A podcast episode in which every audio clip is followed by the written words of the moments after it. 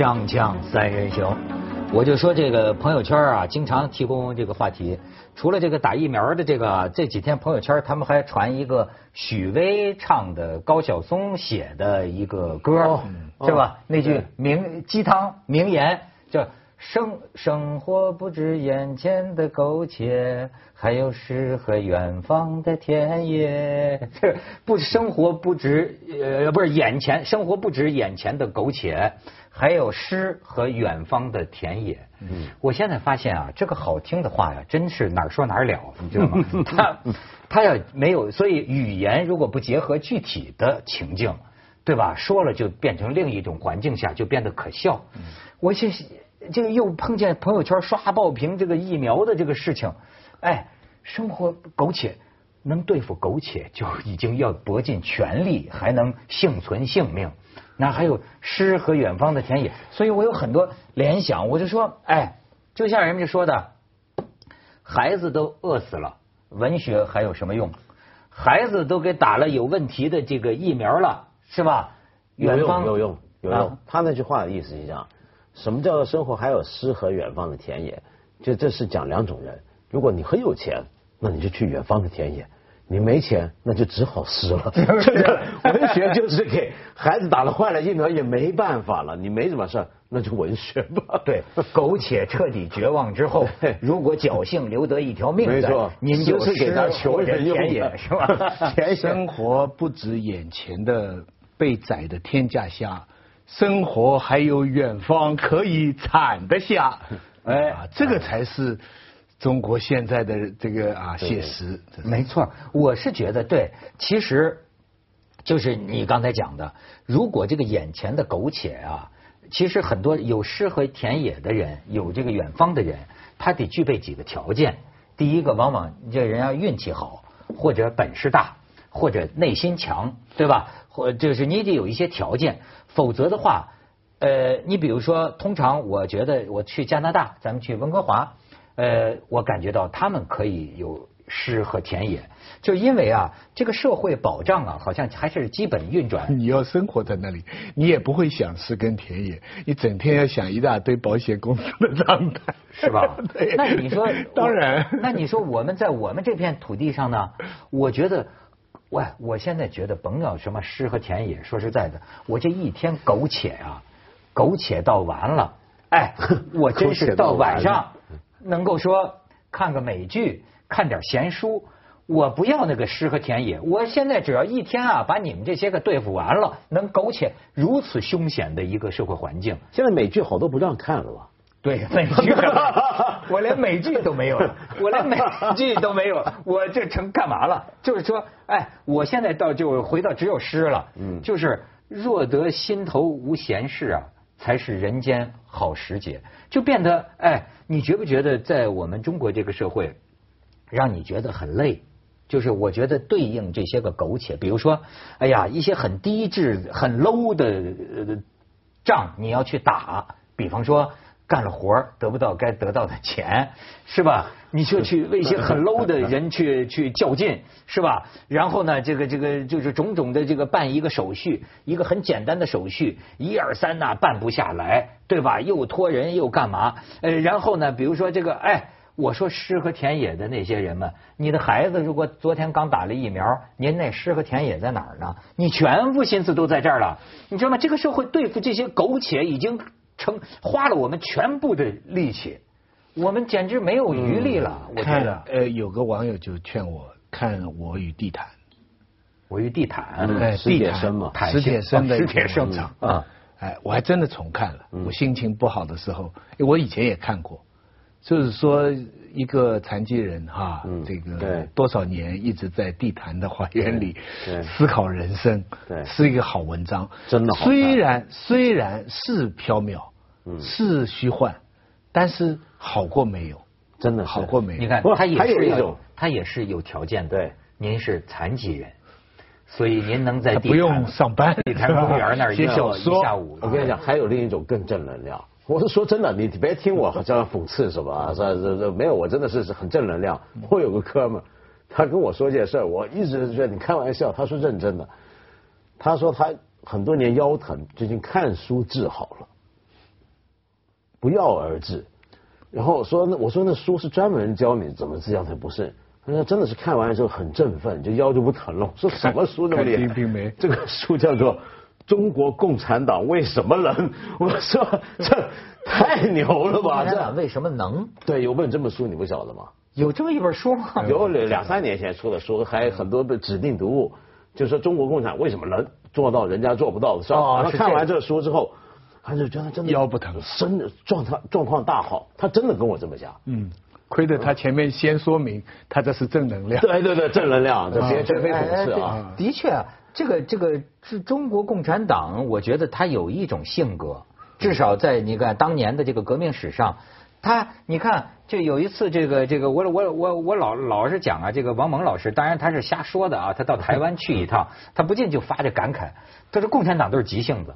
国民党都是慢性子，他就是觉得台湾人就说话呀，这个温柔，过去江浙人就是哎，您看这样好不好啊？您看那样好不好啊？但是你看中国共产党，他有一种性格，就是多少事从来急，对吧？就是一万年太久，只争朝夕。往往共产党的干部就是雷厉风行，你觉不觉得？哗嚓啪这咣咣咣，就是有条件要上，没有条件创造条件也要上。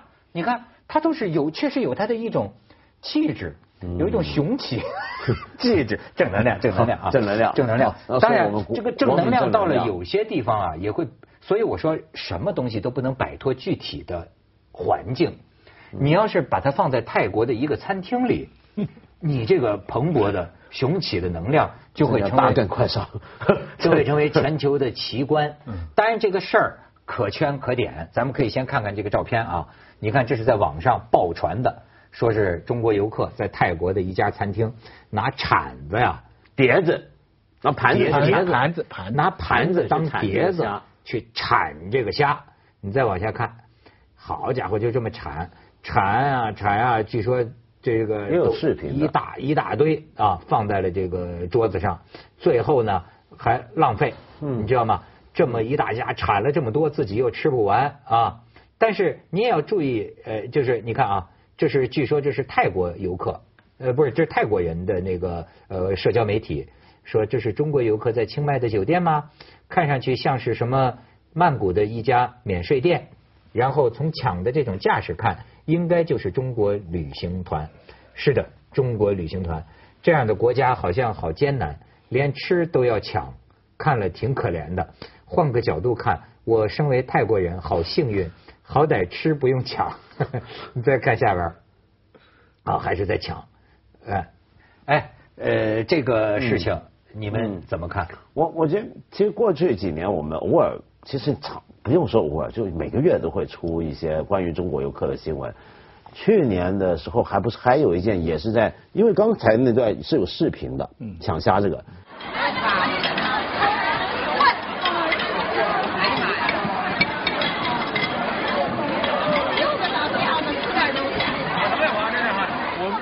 这个视频是在海外的视频，YouTube 上面爆了，就是真的是整周的点击冠军量数字。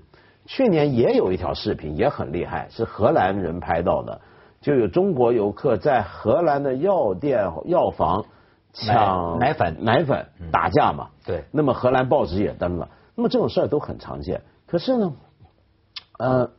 我坦白讲啊，就我比如说我自己也老在海外到处跑，也常碰到传说中的中国游客的恶行，所谓的，呃，但是我不晓得是怎么回事。我最近几年反而越来越，嗯，不能说叫能接受，而是说我比较同情了。就我我我变得有点像那个泰国人了，就有点同情。同情什么呢？因为你像他那个泰国人的反应很有意思啊，就我们一般中国人就会觉得，你泰国人哪比得上我们中国对吧？我们中国有钱，今天一讲到中国就是有钱，有有 power，有实力，你泰国算什么？但是你看为什么一个泰国人会说，哎呀，生活在这样的国家很艰难，好在我是泰国人，吃的不用抢，这是不是很吊诡？一个我们大家觉得没有我们富裕发达的国家，反过来同情我们很艰难。这个恰恰是我看今天中国游客的一个一个一个角度，就是说，我觉得有时候，呃，中国游客真的是挺有钱。比如说，我在外国一些百货公司买东西，恰好碰到中国游客，然后那个售货员首先帮我包好我买的东西，然后旁边有位大妈，她的那个东西呢就摆在另一边，然后人家已经帮她包好，但还没装袋子，就放在一边。然后他们好紧张，冲上来摁着他那个，但他不太会说英语，他就跟那个人讲，意思就是说你别把我这个衣服给包到他那儿去了，这是我的。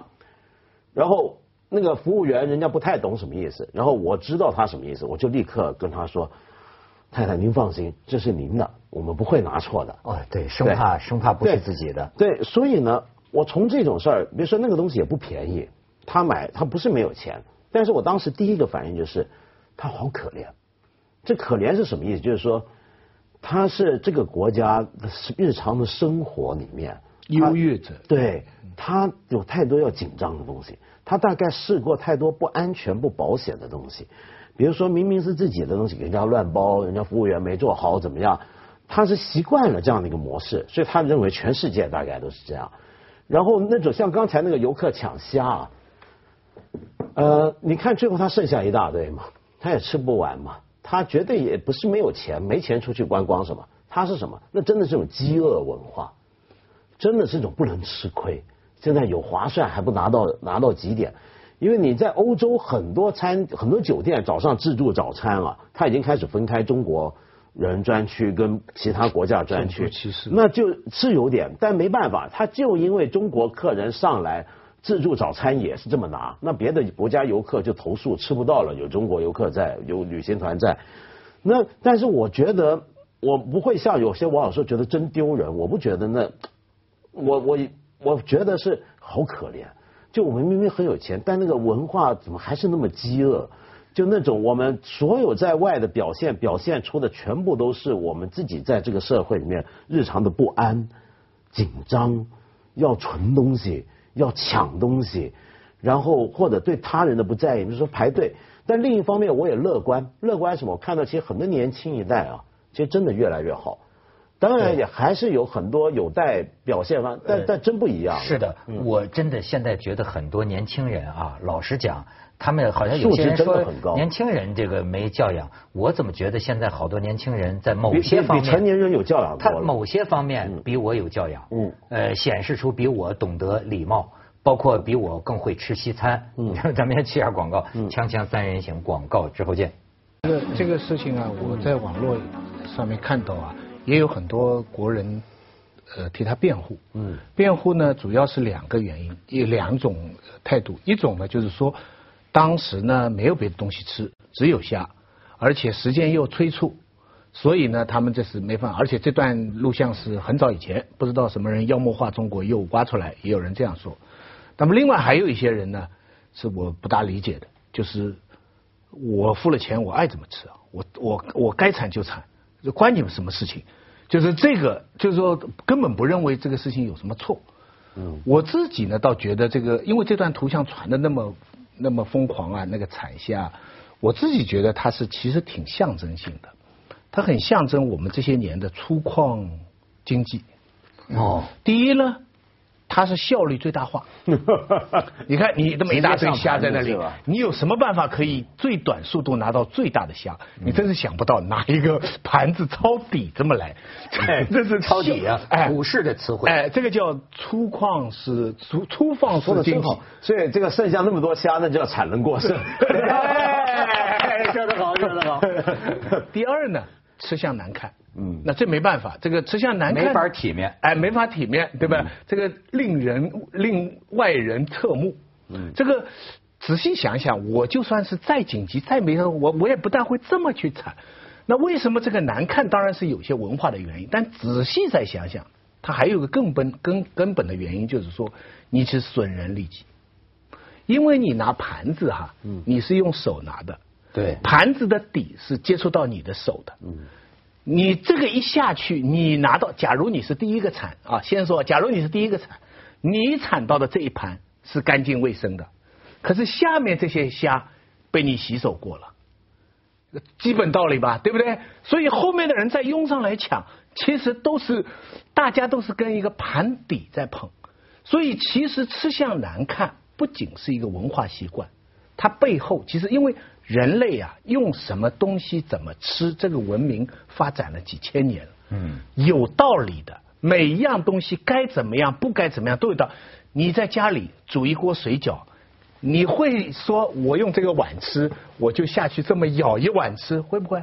不会，因为你知道，你这么一舀一碗，和你妈妈、你奶奶都在在在被你这个碗底洗掉了，对。对不对？啊？真是，所以格外对，所以这个这个吃相难看，后面啊，其实这这这就跟我们那个粗犷经济效率高，样子难看，而且留下了很多开发资源不顾下一代，所有问题都。但是徐老师，就是刚才啊，这个文道说的一个很妙哈，就产产能过剩，产能过剩，产的产，可是呢？你看，我要给你提供另外一些资讯呢，你又可以更加按照这个去想象，造成我们产能过剩只能用产的原因，有什么原因呢？这个就更让人引人入胜。你看啊，今天的媒体圈的特点，我就发现都是真相难辨。我给你提，我只能跟你说，我给你提供另一种真相，我都无法裁决。据说有个新闻单位，哎，去调查了，据说有一些中国游客。看到这个认出了这家餐厅之后，他们发上来自己一些亲身经验，讲呢，根据这种真相啊，是说啊，这个餐厅啊是在一个商场里面，往往这帮零团费、低团费的在这儿抢着购物，完了就在这儿吃。而多名游客反映在这儿吃过饭，说你注意到没有？为什么啊？剩下的最多的是虾，别的都没怎么剩，因为那些青菜啊，其他的菜啊。上这么一道啊，很快吃完了就不再上了。对，而且呢，根本就不很多游客说没有勺子，没有铲子，这个真正的铲子不够。嗯，去要呢，服务员不理，经常的不理。这是根据游客的投诉。于是呢，只剩下碟子，只剩下用这个碟子，唯一的工具就是铲能，靠这铲能。而且呢，他就是说，他铲这一大铲子，往往是为了他那一桌。对，而且说为什么剩下呢？有几位游客亲身经验过的是催着走啊，用导游用餐时间就半小时，用餐时间半小时，所以呢没别的吃的，也没有工具，不给工具，于是铲了这个完了这一桌子大家吃，然后没吃好就走走走走走走走了，催着走，哎，所以呢形成了这样一种。我看到这个报道里边没有刚才讲的这一条，就是说没有勺子这一条。哎，我们要要是他这个餐厅没有勺子，那就等于餐厅主张你们来铲，嗯，那这个餐厅就奇观了啊，这个就叫铲虾厅，对不对？所以，但是要是有别的东西在呢，我始终觉得无论怎么帮他辩护，这是丢人的事情。不是，但是呢，我我自己啊，坦白讲，我现在真的平常我并不太觉得中国游客在外这件事情，他但我们都说丢人，但我从来没觉得他丢过我的脸。没错，为什么？因为我从来觉得我自己不丢脸就行。我我最关心的是这个。我我我对你这个特别认同，就是说，我现在就是我。我现在在国外，有些时候我觉得丢脸呢，仅仅是因为我个人的行为，我觉得很丢脸。我从来没有因为其他中国游客的行为觉得丢了我的脸，他跟我有什么关系？我会有，你会啊？你就有这个会。我知道，因为有外国当地人当行为太不耻的时候，我觉得我。这是我的同胞，我觉得羞愧。徐老师，这说明你身上有集体的这种基因。你看，同样，如果外国人欺负一个中国人，对一个中国人不好，我也会愤怒。那当然，虽然这件事情跟我无关，我也会觉得愤怒。但是一个中国人要是做的太不像样的话，我也会觉得羞耻。而且你知道，我比如说我自己觉得丢人的地方是什么？有些就是说，你比如说我为什么我发现现在年轻人比我都会吃西餐。我文明啊，或者说某种西方式的文明啊，是需要训练的，需要教养的，需要习惯的。我老实跟你讲，我不怕你笑我丑，我到今天这个刀和叉我都分不清楚。嗯，我吃这种装叉的饭，你知道吗？保持我的威仪的方式，你这就是不吃。所以我最不爱从外边往里边我最不爱 吃这种这种特别啊假模假式的这种饭。当然人家不是假模假式，我因为就是说我就选择不吃了，因为我一吃啊，我总会发出一些声音，我永远弄不好这个冰的邦啷或者切一个哎哎一下切，这没没切好。把这肉切到对方的盘子去了。我在欧洲的一个 那外国人用筷子也闹很多笑话，这倒无所谓。我在欧洲一个城市，在这个巴登巴登，有一天这个吃早饭，你知道我也是感觉到这个很脸红，我就觉得啊，就是你知道吧，对于我们这些没有形成习惯的人来说，犯有些错误啊，在外国人眼里看起来，我包括我自己会觉得我就像个孩子一样，你知道吗？比如说早餐。拿的那个什么酱往面包上抹那个什么酱，我呀也本身就是个笨手笨脚的人，别不然一弄不好，啪一摊，嗯，掉地下，掉地下。我看周围没人，我想拿个纸巾抹呀，那掉的那个摊那么大，的像牛粪那么大的面积，我还抹不下来。这个时候终于有个，这应该是服务员管，的，直接跟他讲就行了，服务员过来了，说一下就行。人家服务员过来了，服务员过来了，人家服务员看我的那个眼神啊，这在。你知道吗？那个眼神一下子就让我觉得我自己啊，无地自容，就像个孩子。你知道这我那个服务员就像是个我的妈妈，就说这个心理，看看你这个心理要克服，看看你干了些什么。这个心理，这个你知道吧？我我觉得我非常理解，我也有这种心理，但是我觉得这是我们的一种自卑感，其实是要去掉的。对，哪一国的人都可能打翻，小孩、大人、老人都可能打翻。如果他是看不起你，那是他的错。没错。如果是他没有看不起你，你觉得他看不起你，那是我们自己的心理的问题。他有看不起，徐老师，那就是他的错。他，我觉得我在他的眼神里，我感觉到像是妈妈训斥掉了筷子的孩子那种眼神。徐老师，我所以我就觉得很羞耻，你知道吗？嗯。但是反倒是，哎，那不应该。反倒是另外，我看到五国同胞，文道是同情吧？你是或者干嘛啊？我有时候有一种爱。你知道，比如说我在日本，我看见那些个这个坐在那个樱花树上的我们的同胞啊，我就乐，你知道我 坐在樱花，哎，我就有一种看亲切感，六小龄童是吧？你把它当成是亲切感，坐在树上。我有时觉得少数中国游客啊，他像个猴，或者说就像。那像个孩子，你知道吗？就像像像一堆小孩儿。你看一进了公园，噌一下上了树了，爬了墙了，哇！真的就爬到树上去了。就 照相啊，把那个樱花树那个樱花瓣要造那个花雨的效果呀。对，日本游客也都在拍照。然后让人照相，照他身后那个飘飘花雨。我估计是跟周星驰学的，你知道吗？哎，这个时候。我也不生气，我觉得哈哈笑，我觉得太可爱了，这就是我的同胞，他们就是没有我，我就欠广告太多，锵锵三人行广告之后见。我觉得其实像刚才徐老师你讲那个情况，恰恰就是，呃，我刚才说为什么我不会为他们的行为感到丢脸的那个理由，就是呃，我会认为，假如说今天一个外国人对我态度不好，是因为不是因为。我在他面前失礼，我做了什么不该做的事儿，说了不该说的话，而纯粹是因为他认为我是中国人，而他觉得我们中国人都有个固对我们有固定印象，都是一群产虾的人。他如果抱着这样的态度看我的话，我会觉得那是他的错，跟我无关，因为你太简单化的看人了，人是一个一个来看，你把人一群一群的看，你带着种族歧视来看我，那是你在犯错。那同样的反过来。身为游客，我们游客有时候被歧视。假如说你确定那是被歧视，那那就是对方的错，我也不会太生气。但是我觉得有时候要小心的是什么？就中国游客有时候会出现一个情况，记不记得去年还有一件事也是在泰国发生，就在机场一起唱国歌嘛。啊，对对对。然后那件事不是新华社都发文章批评他们嘛？我觉得那件事我印象很深。呃，他会觉得人家对你不好是因为你是中国人，但他可能没想到。人家对你不好，也许不是因为你是中国人，而纯粹是因为你，就只是因为你的行为、你的态度，跟你是不是中国人无关。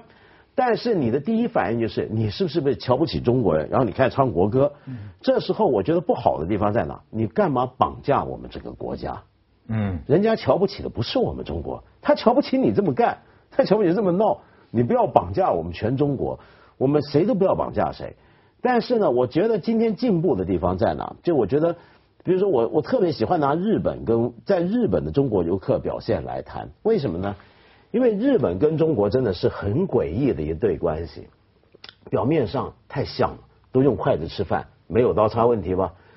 但其实我们整个正因为他也是用筷子，也是吃米饭，你以理所当然的以为跟我们习惯一样，他恰恰不是。整个人日本吃饭的规矩是反的，比如说吃饭，他绝对这个嘴不对着饭碗，不这么扒饭，饭是夹起来吃，筷子绝对不是竖放，是横放，所有东西都不一样。而日本跟中国人的性格就完全不一样。日本人是全天下最怕麻烦到其他人的人，嗯，最怕干扰到这。中国人是比较不怕干扰到其他人，所以在中国出特别到日本出特别多状况。可是有时候我会注意到是有进步的地方在哪。比如说我最近遇过，在买买东西排队的时候，有一对年轻人，他可能没注意到我在排队，就打他插在前头。后来我愣了一愣，他们也看到了。但他们也没礼让我回去。